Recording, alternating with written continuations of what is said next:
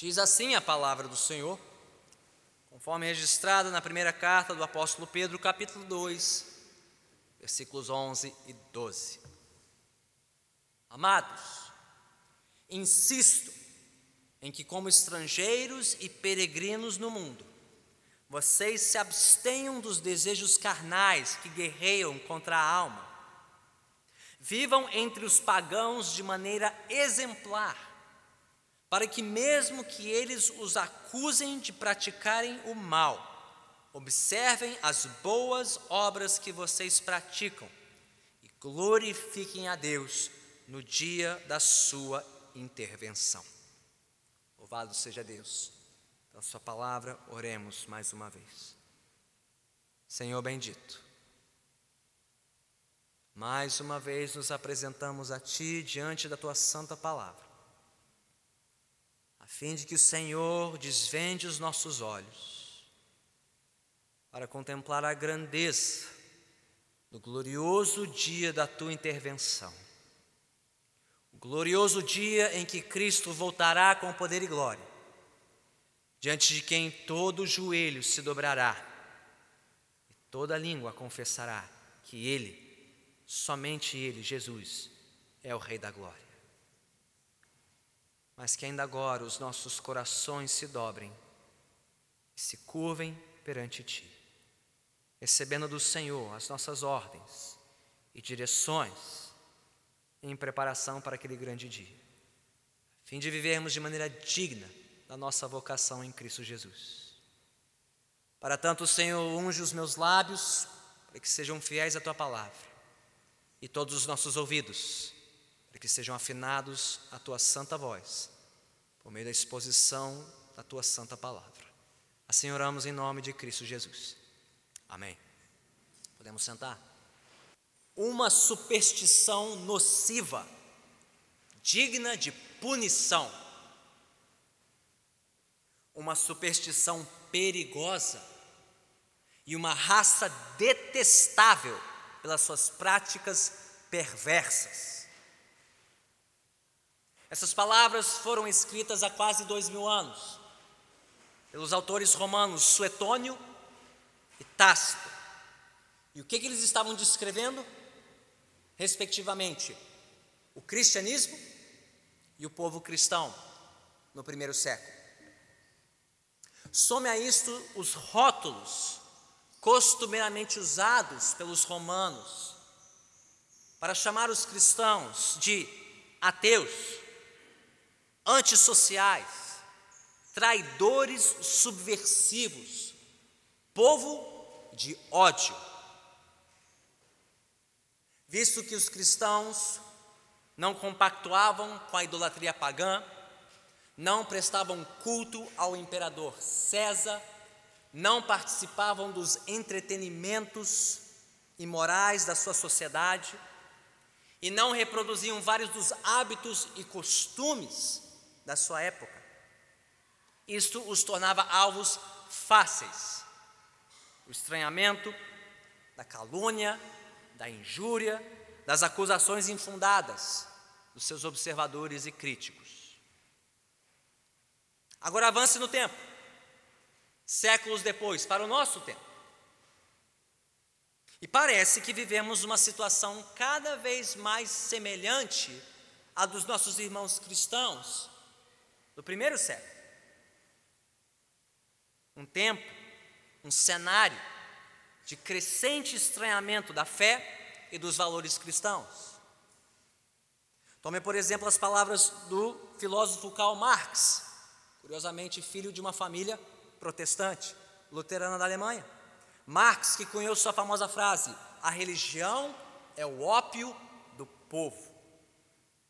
Muitos dos seus adeptos e seguidores até hoje têm enxergado o cristianismo exatamente assim, de forma muito semelhante aos romanos, Suetônio e Tácito, primeiro século.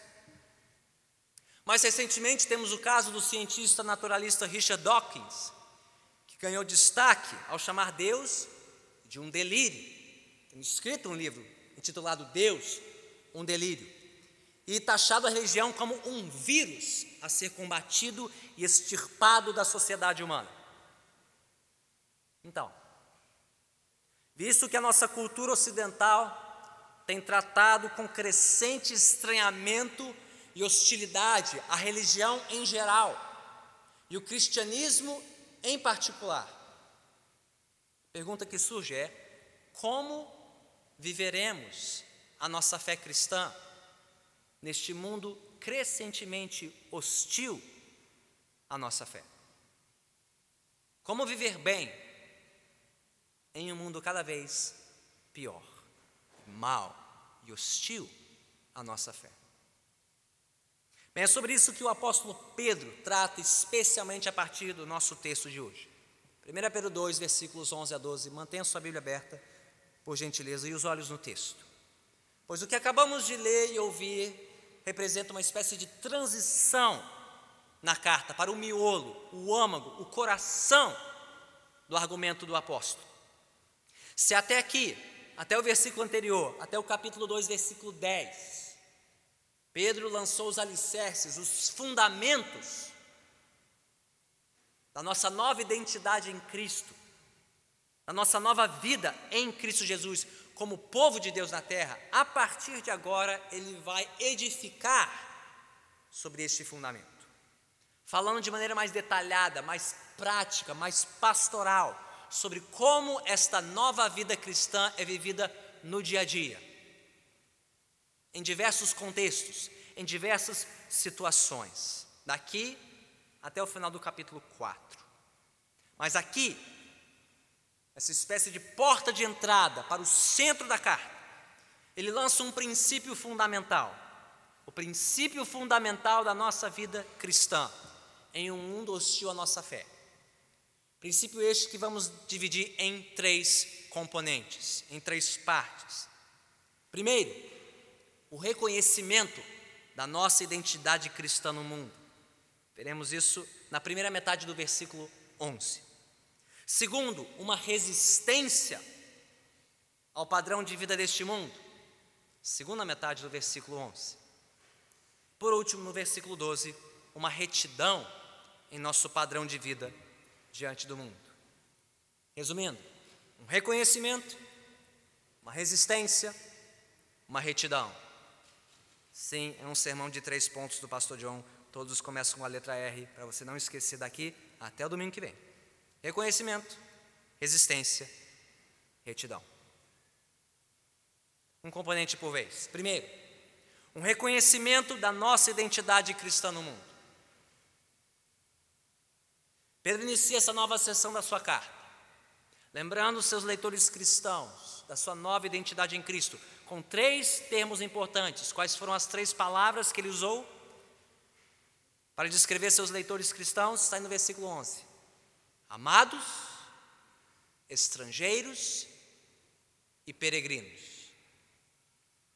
Comecemos por amados. Amados.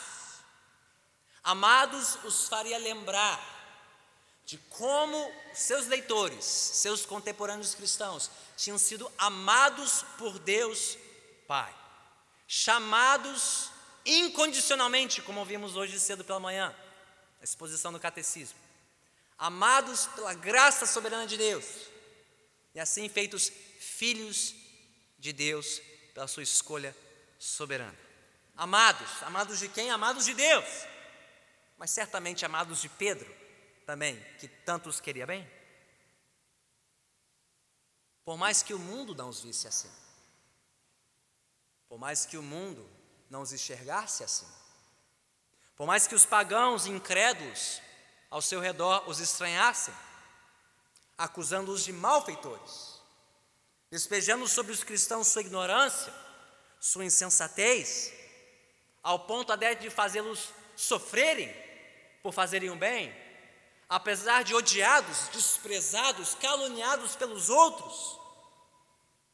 Enfim, por mais que a sociedade ao seu redor despejasse seu ódio sobre eles, isso de forma alguma comprometia a verdade de que Deus os amava.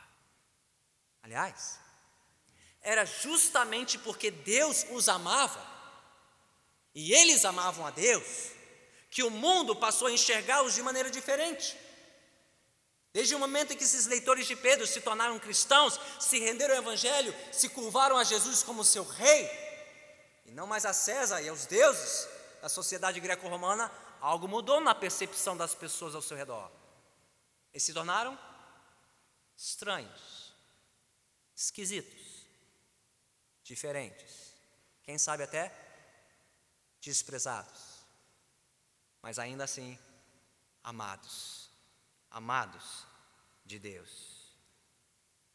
Então, este era o refrão que deveria ecoar mais alto na mente, no coração, nos ouvidos dos leitores de Pedro. Eles eram amados, por mais que os seus vizinhos incrédulos os chamavam de malditos, os chamassem de perversos. Na verdade, eles eram amados e benditos de Deus. Além disso, Pedro também os chama de estrangeiros e peregrinos no mundo. Termos que já ouvimos antes nessa carta, na abertura, capítulo 1, versículo 1. Logo na abertura vimos esses termos. A imagem volta no capítulo 1, versículo 17 e de novo agora no capítulo 2, versículo 11. Estrangeiros e peregrinos no mundo. Novamente aqui a ideia é de pessoas que residem temporariamente neste mundo, mas que não pertencem a este mundo, estão apenas de passagem por este mundo. O que fez com que uma comentarista, Karen Jobs, traduzisse esses dois termos como estrangeiros residentes e forasteiros visitantes. É assim que Pedro enxergava os seus irmãos cristãos. E como nós devemos os enxergar neste mundo: estrangeiros residentes, forasteiros visitantes. Estamos aqui, mas não somos daqui. Não pertencemos a este mundo, estamos de passagem rumo à nossa verdadeira pátria. O cristão, portanto, é aquele que, mesmo residindo neste mundo, vivendo neste mundo, trabalhando neste mundo, suando neste mundo para sobreviver, pagar suas contas, cuidar da sua família, criar seus filhos, mesmo fazendo tudo isto, ele não encontra neste mundo a sua identidade, ele não compactua com os valores, os princípios, as ideias, as prioridades que marcam os que são do mundo, os que pertencem a este mundo e não a Deus. E é por isso que passamos a ser estrangeiros, forasteiros. Talvez você já tenha tido essa experiência, pouco tempo depois da sua conversão, ouviu isso acontecer com alguém da sua família, do seu conhecimento, ao se converter, na primeira oportunidade em que você se apresentou pela sua nova fé como um cristão, na sua família, entre os seus amigos, colegas, o olhar já não era mais o mesmo. A maneira em que você passou a ser visto, percebido, tratado, já não era mais a mesma. Deixado de lado de certas rodas, deixando de receber alguns convites, alguns telefonemas, algumas mensagens, de repente, convenientemente esquecido, deixado de lado, jogado para escanteio, simplesmente por se identificar como um cristão. Na faculdade, na repartição pública, no escritório, no condomínio, na reunião de família. Essa é a identidade da qual Pedro queria lembrar seus leitores, para que eles a abraçassem por inteiro. Vocês são estrangeiros, nós somos forasteiros visitantes, peregrinos, de passagem. Não, não somos turistas.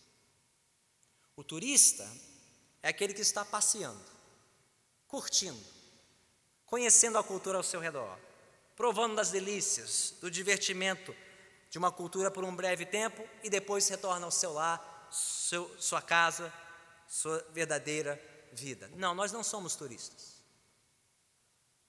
mas também não somos cidadãos plenos deste mundo. Não compactuamos com os valores, os hábitos e os costumes de um mundo descrente de Deus e hostil à sua vontade. Não, nem cidadãos permanentes, nem turistas passeando, somos estrangeiros residentes, forasteiros visitantes, gente chamada para viver neste mundo, atuar neste mundo pelo tempo da nossa jornada terrena, mas como um povo de um outro mundo, regido por outros valores, outros princípios, os valores e princípios do Deus Santo e Eterno, o Criador, Senhor e Salvador das nossas almas. Cristão, cristã, se você realmente foi amado por Deus, e se você realmente ama a Deus e o seu Filho Jesus Cristo, essa é a sua verdadeira identidade. Você é um estrangeiro neste mundo, um forasteiro, visitante, um peregrino. Jamais se esqueça disso. Assim como alguém que monta residência em um país diferente do seu por um tempo. Tão curto como uma viagem de negócios, ou talvez mais longo, um intercâmbio de estudo, ou até mesmo de trabalho. Que monta residência por um tempo determinado e para um fim específico, mas que conserva consigo sua cidadania, seus valores, seus costumes, sua língua. Assim Deus nos amou e nos chamou para vivermos neste mundo pelo tempo da nossa jornada terrena, com esta missão: representarmos o seu reino, representarmos a sua glória como seu povo santo, geração eleita, sacerdócio real, povo exclusivo de Deus, tudo que Pedro disse versículos antes. Só olhar para os versículos 9 e 10 deste capítulo 2 e você verá tudo ali novamente. Na prática, Conforme Pedro nos mostrará a seguir, isso exigirá duas coisas de nós. Este reconhecimento da nossa identidade exigirá duas coisas de nós: uma resistência ao padrão deste mundo e uma retidão diante do mundo. Vamos olhar para a resistência, segunda metade do versículo 11. A resistência ao padrão de vida deste mundo. Amados, insisto em que, como estrangeiros e peregrinos do mundo, vocês se abstenham dos desejos carnais que guerreiam contra a alma. Com base na nova identidade cristã dos seus leitores, Pedro insiste. Amados, eu insisto. Ele não opina, sugere, recomenda, não, ele insiste ele exorta veementemente que os seus leitores vivam assim, ou melhor, que não vivam de certa forma. Insiste que eles se abstenham dos desejos carnais que guerreiam contra a alma. Ele tanto insiste que nós ouvimos este refrão ao longo da carta. Nós já ouvimos lá no capítulo 1, versículo 14. Olhe lá. Capítulo 1, versículo 14 em que pela primeira vez Pedro disse: Não se amoldem pelos maus desejos de outrora, quando viviam na ignorância. Ele continua no capítulo 2, versículo 1: Livrem-se de toda maldade, de todo engano, hipocrisia, inveja e toda espécie de maledicência. E ele continuará insistindo mais à frente na carta, capítulo 4, versículos 2 e 3. Para que no tempo que lhe resta, não viva mais para satisfazer os maus desejos humanos, mas sim para fazer a vontade de Deus. No passado vocês já gastaram tempo suficiente fazendo o que agrada aos pagãos. Naquele tempo, vocês viviam em libertinagem, na sensualidade, nas bebedeiras, orgias e farras e na idolatria repugnante, ou seja, tudo que testemunhamos na Sapucaí nos últimos três dias e nas ruas dessa cidade. Antigamente, passado, um dia, não mais agora. Não mais. Então veja que essa exortação insistente de Pedro, para que seus leitores resistam ao padrão do mundo, contempla toda sorte de desejo carnal. Todo tipo de desejo carnal. Abstenham-se dos desejos carnais que guerreiam contra a alma. Quais desejos? Ele já mencionou alguns. Podem ser aqueles desejos mais crassos, mais indecentes, explicitamente imorais. Ele mencionou no capítulo 4: idolatria, impiedade, imoralidade pagã, ou seja, o retorno à boa e velha vida. Não mais. Mas esses desejos também podem contemplar coisas mais naturais, coisas mais aceitáveis, como o que ele mencionou no capítulo 2, versículo 1, a maldade, e a maledicência. E talvez em resposta à maldade e à maledicência dos pagãos que maltratavam e maldiziam os cristãos, a tentação de dar o troco, retribuir na mesma moeda. Me maltrataram, me maldisseram, farei o mesmo. Não, diz Pedro, isso também é carnalidade. Abstenham-se disso revidar o mal com o mal. Ou quem sabe os desejos mais sutis e mais sedutores, como esconder a fé no armário, ser um em casa e na igreja e outro na rua, portar-se como uma pessoa normal entre os colegas e amigos, para que nunca desconfiem da sua fé em Cristo, desejando a segurança, o status, o sossego fora de casa, e a fé escondida no armário.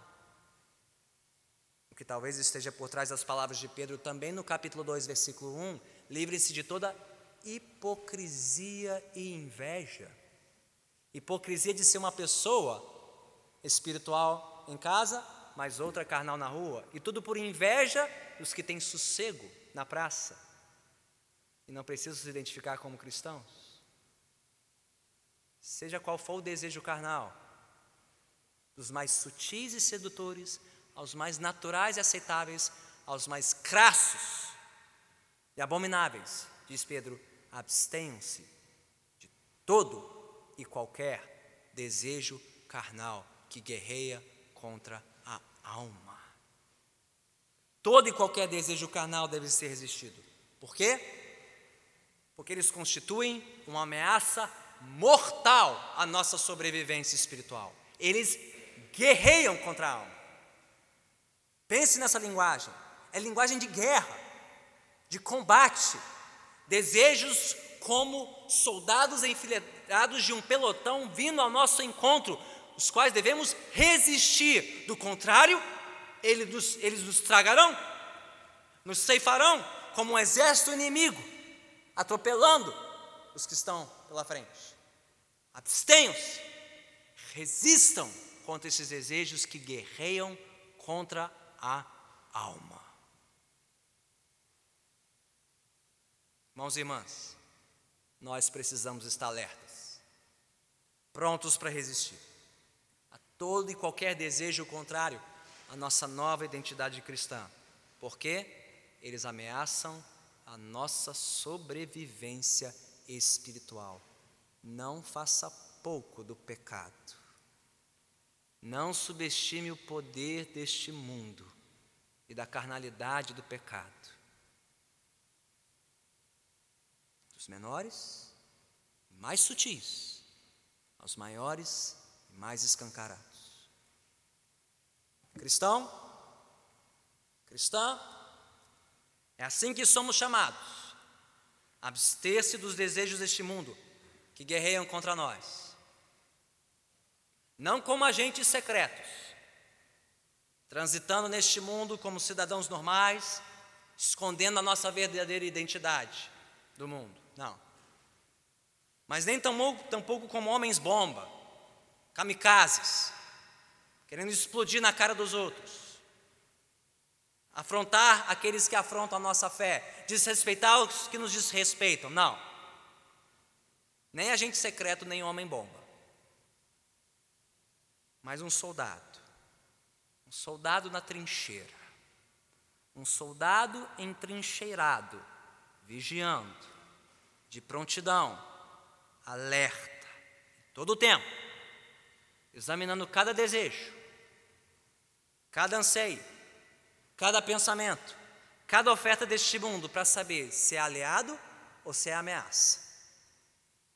É dos nossos ou não? Vai me aproximar de Deus ou vai, vai me afastar dele? Vai me fazer crescer e viver para Deus? Ou vai me afastar e me anular espiritualmente? Nós não fomos chamados a nos rendermos a este mundo, a nos retirarmos deste mundo, a nos rebelarmos e nos revoltarmos contra o mundo. Nós fomos chamados a resistir o mundo. Resistir o mundo para o bem e a sobrevivência da nossa alma. Pedro já falou sobre o reconhecimento da nossa identidade, que isso envolve uma resistência ao padrão do mundo mas ele termina falando sobre uma retidão. A retidão em nosso padrão de vida diante do mundo. Versículo 12. Vivam entre os pagãos de maneira exemplar, para que, mesmo que eles os acusem de praticarem o mal, observem as boas obras que vocês praticam e glorifiquem a Deus no dia da sua intervenção. Veja bem, se Pedro insiste em sua carta para que seus leitores se abstenham dos desejos carnais, deixem eles de lado, para trás, ele também insiste no sentido oposto, para que façam o bem, pratiquem o bem. Ou nas palavras dele aqui no versículo 12, vivam de maneira exemplar. E não, essa não é uma exortação solta. A partir daqui, Pedro voltará a este refrão, várias e várias vezes, no próprio capítulo 2, versículo 15. Pois é da vontade de Deus que praticando o bem, você silencia a ignorância dos insensatos.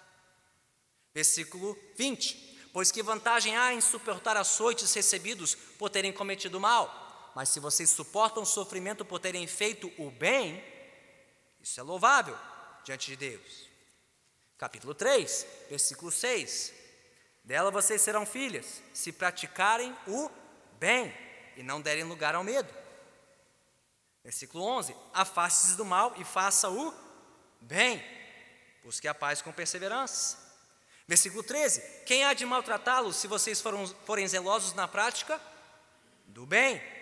Versículo 16: Contudo, façam isso com mansidão e respeito, conservando boa consciência, de forma que os que falam maldosamente contra o bom procedimento de vocês, porque estão em Cristo, fiquem envergonhados de suas calúnias. E por fim, capítulo 4, versículo 19.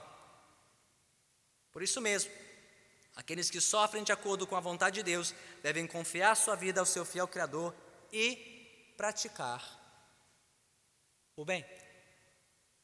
Viram a insistência de Pedro? Eu insisto, amados, estrangeiros e forasteiros, abstenham-se dos desejos carnais, vivam de maneira exemplar, afastem-se do mal pratiquem o bem, porque isso é a vida cristã. Não só não para o mundo, mas sim para Deus. Abrir mão dos desejos carnais, lançar mão de novos desejos espirituais. É conversão, é mudança de rumo, é transformação. Não mais o que eu era, o que eu fui, mas agora o que Deus quer que eu seja. Não mais no pecado, mas vivendo agora como Deus quer, de maneira exemplar diante deste mundo. São os dois lados da mesma moeda da vida cristã. Mas Pedro insiste mais. Ele não apenas insiste nessa exortação, como ele a justifica. Versículo 12, no capítulo 2. Voltemos. 2,12. E a justificativa é: Vivam entre os pagãos de maneira exemplar, para quê? Para que, mesmo que eles os acusem de praticarem o mal, observem as boas obras que vocês praticam e glorifiquem a Deus no dia da sua intervenção. Em outras palavras, por mais que os deste mundo despejem seus rótulos sobre nós, ateus, antissociais, traidores subversivos, povo de ódio, como no primeiro século. Racistas, machistas, nazistas, fascistas, retrógrados, opressores, como em nosso tempo. Em vez de retribuirmos com a mesma moeda, Respondendo mal com mal, diz Pedro, devemos viver de maneira exemplar, virtuosa, respeitosa, bela, atraente até, para os que nos acusam de graça, só por nos apresentarmos como cristãos.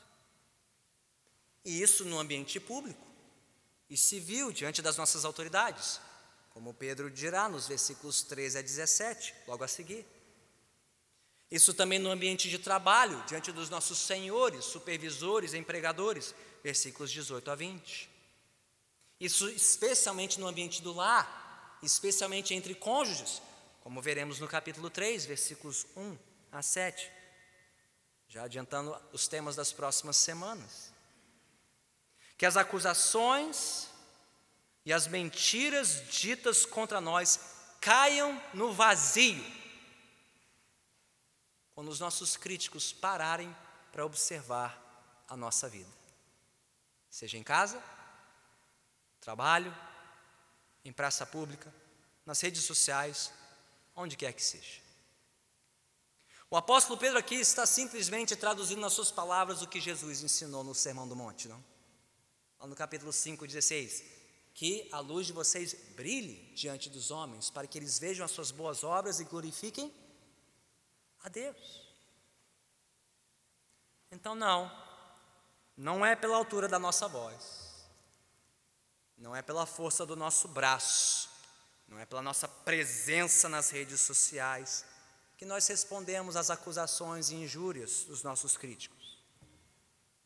É pela força do nosso exemplo, do nosso testemunho, que calamos a boca de quem nos critica.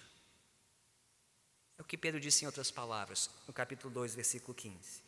Praticando bem, vocês silenciem a ignorância dos insensatos. Mas nós não queremos só o silêncio deles. Nós queremos ouvir a voz deles. Como Pedro diz no versículo 12: Para que, mesmo que eles os acusem de praticarem o mal, observem as boas obras que vocês pratiquem, praticam e glorifiquem a Deus no dia da sua intervenção. O que é isso, pastor? O que é isso que Pedro tem em mente? Bem, dia da sua intervenção é linguagem própria para descrever a volta de Jesus o juízo final, o fim da história, quando Deus virá e intervirá neste mundo. Pedro fala sobre esse dia várias vezes na sua carta. Capítulo 1, versículos 5, 7, 13. Capítulo 4, 7, 13, 17. Capítulo 5, 1 é mais uma referência ao último dia, quando Jesus voltará. E Pedro descreve esse dia ao longo da carta como um dia de salvação de salvação para aqueles que esperam pelo Senhor creem e aguardam a sua volta. Mas um dia também de juízo, de punição castigo eternos para todos que não se renderam ao Senhor Jesus. Então, o que Pedro diz aqui no versículo 12 pode ter em vista uma de duas coisas, ou talvez as duas ao mesmo tempo.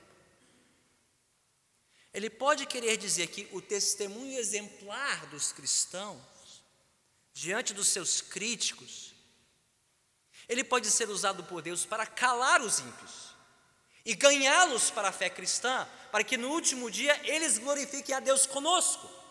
É uma possibilidade. Pedro, inclusive, a cita no capítulo 3, versículo 1 e 2, que pelo testemunho até silencioso de uma mulher cristã, quem sabe ela pode ganhar o seu marido não cristão.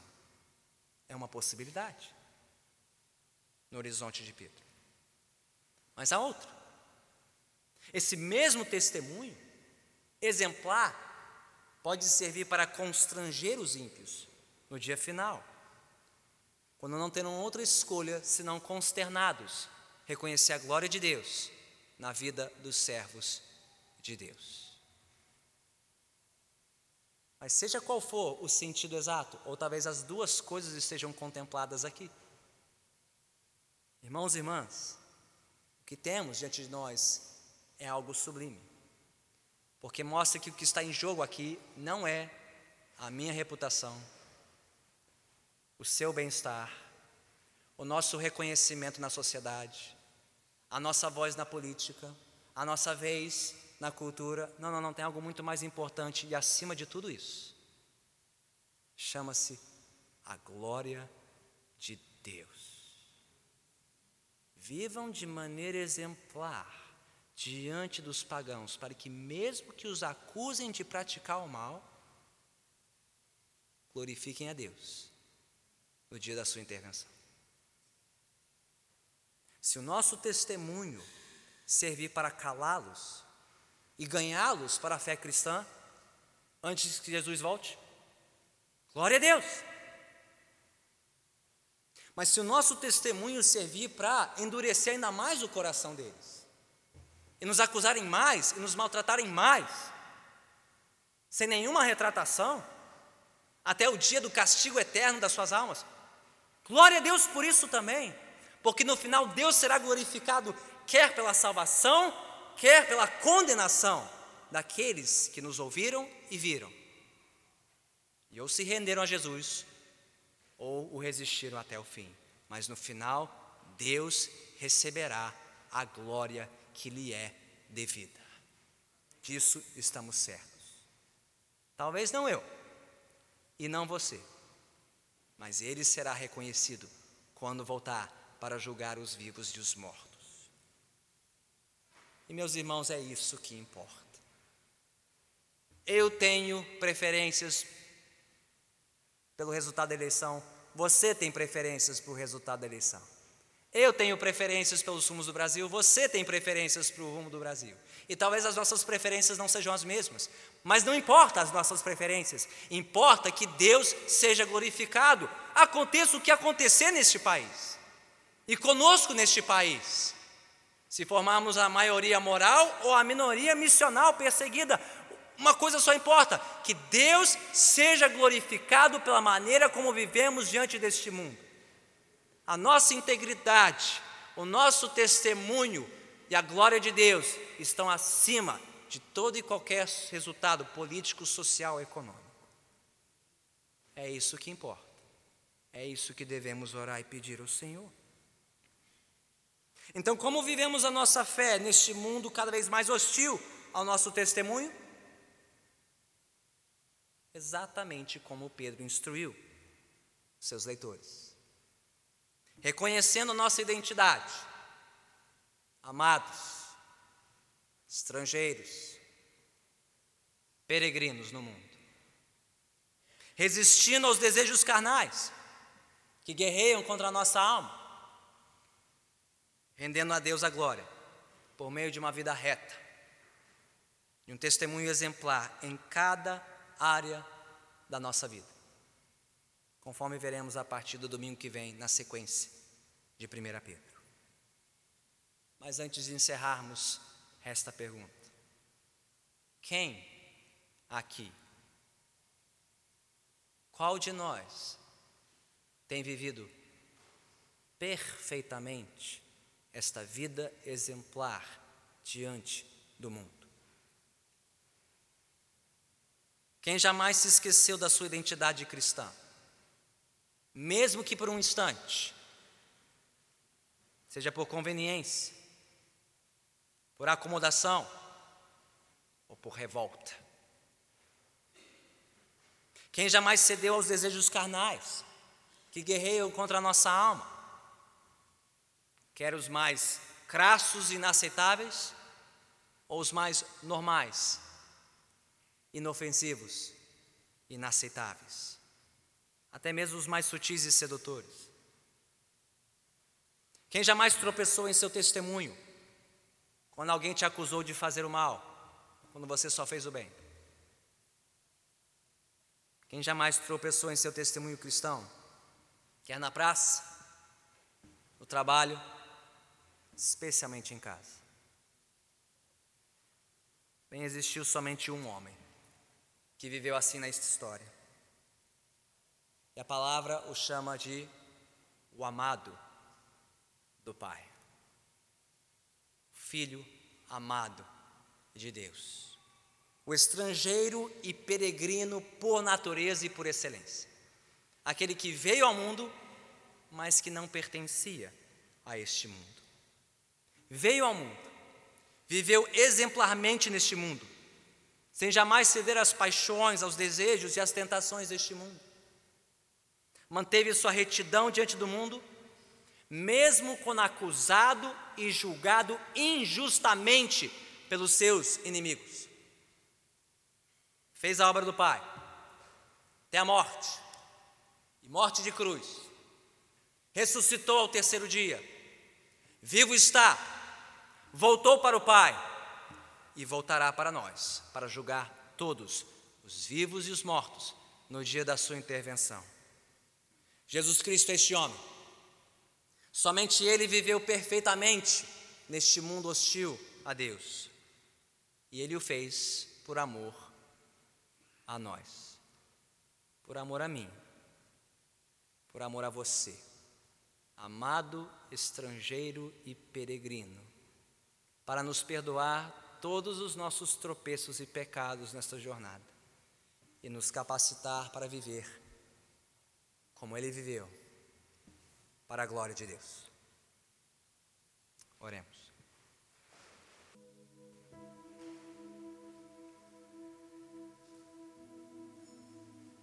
Senhor Deus, como tudo isso é tão estranho para os nossos ouvidos naturais.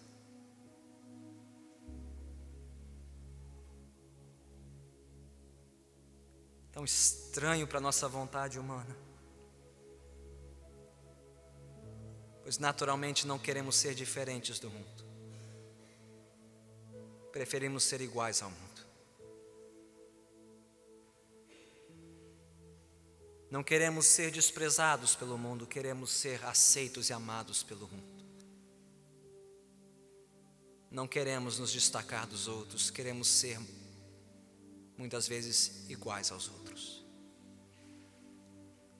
Mas pela tua graça e misericórdia, o Senhor nos amou, o Senhor nos chamou, o Senhor nos tirou deste mundo, para vivermos agora no mundo para ti, como teus filhos amados, estrangeiros, peregrinos.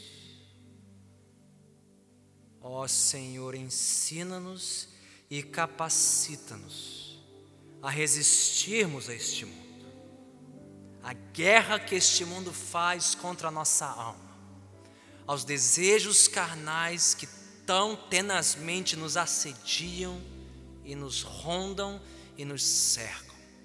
Senhor, dá-nos graça renovada para nos abstermos, não cedermos, resistirmos ao avanço deste mundo.